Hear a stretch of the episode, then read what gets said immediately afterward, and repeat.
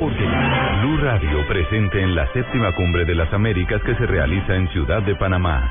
Escuche todos los detalles de este histórico encuentro con información permanente.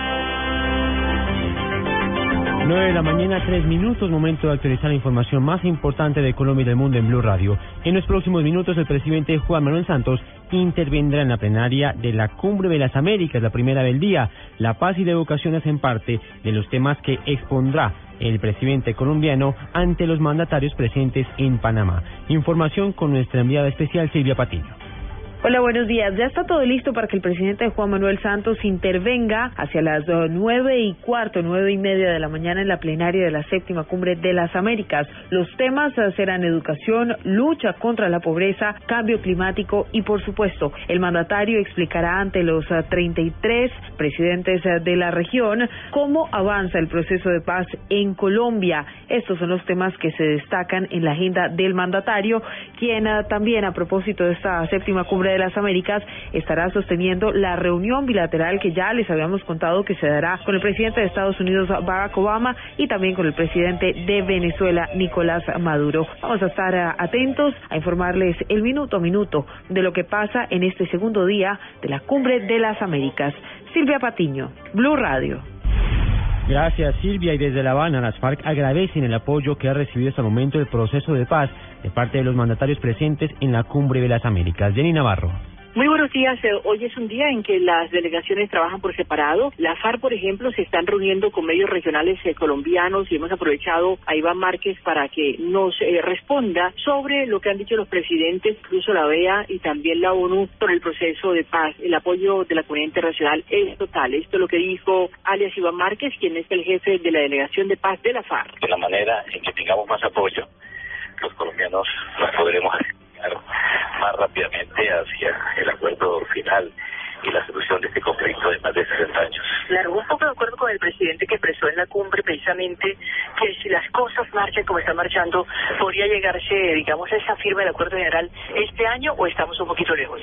No, todo depende de lo que eh, acordemos en la mesa de, de conversaciones, ¿no?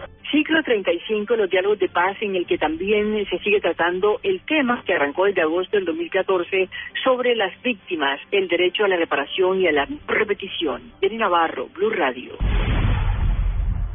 Gracias, Jenny. Y la senadora Claudia López se refirió a la reunión de hoy entre los presidentes Juan Manuel Santos y Barack Obama. Dijo que es mero protocolo catalogando a la Cumbre de las Américas como un fiasco. Diana Comas.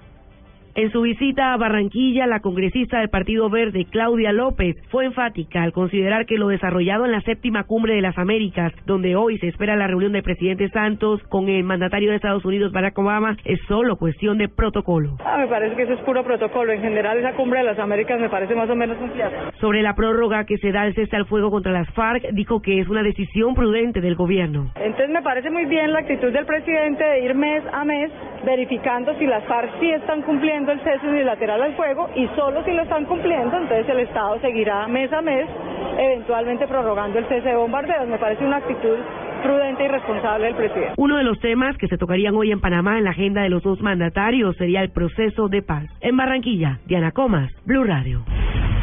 9 de la mañana, 7 minutos. Autoridades ambientales en la región pacífica advirtieron que la temporada de lluvias en ese sector del país disminuirá y que se presentará un fenómeno del niño de baja intensidad. Nilson Romo.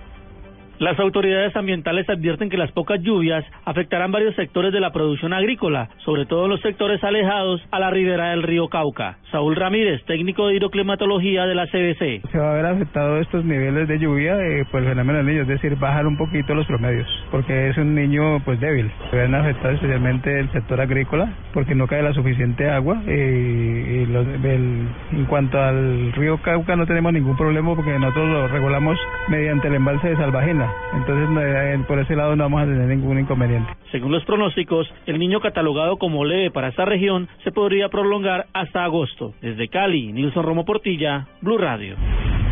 Y en información deportiva, Lewis Hamilton liberó la clasificación para el Gran Premio de China en la Fórmula 1 de mañana. Información con Pablo Ríos. El piloto británico de Mercedes, Lewis Hamilton, consiguió su tercera pole position de la temporada Hamilton marcó un tiempo de 1 minuto 35 segundos y 782 centésimas y en segundo lugar quedó el alemán Nico Rosberg también de Mercedes a 42 décimas. El tercer puesto fue para Sebastián Vettel de Ferrari quien marcó 905 centésimas más que Hamilton. Con la pole del británico la escudería Mercedes llegó a las 14 de manera consecutiva. El Gran Premio de China será la tercera carrera del campeonato de la Fórmula 1 y se correrá mañana a partir de la 1 de la mañana hora de Colombia. Pablo Ríos González, Blue Radio.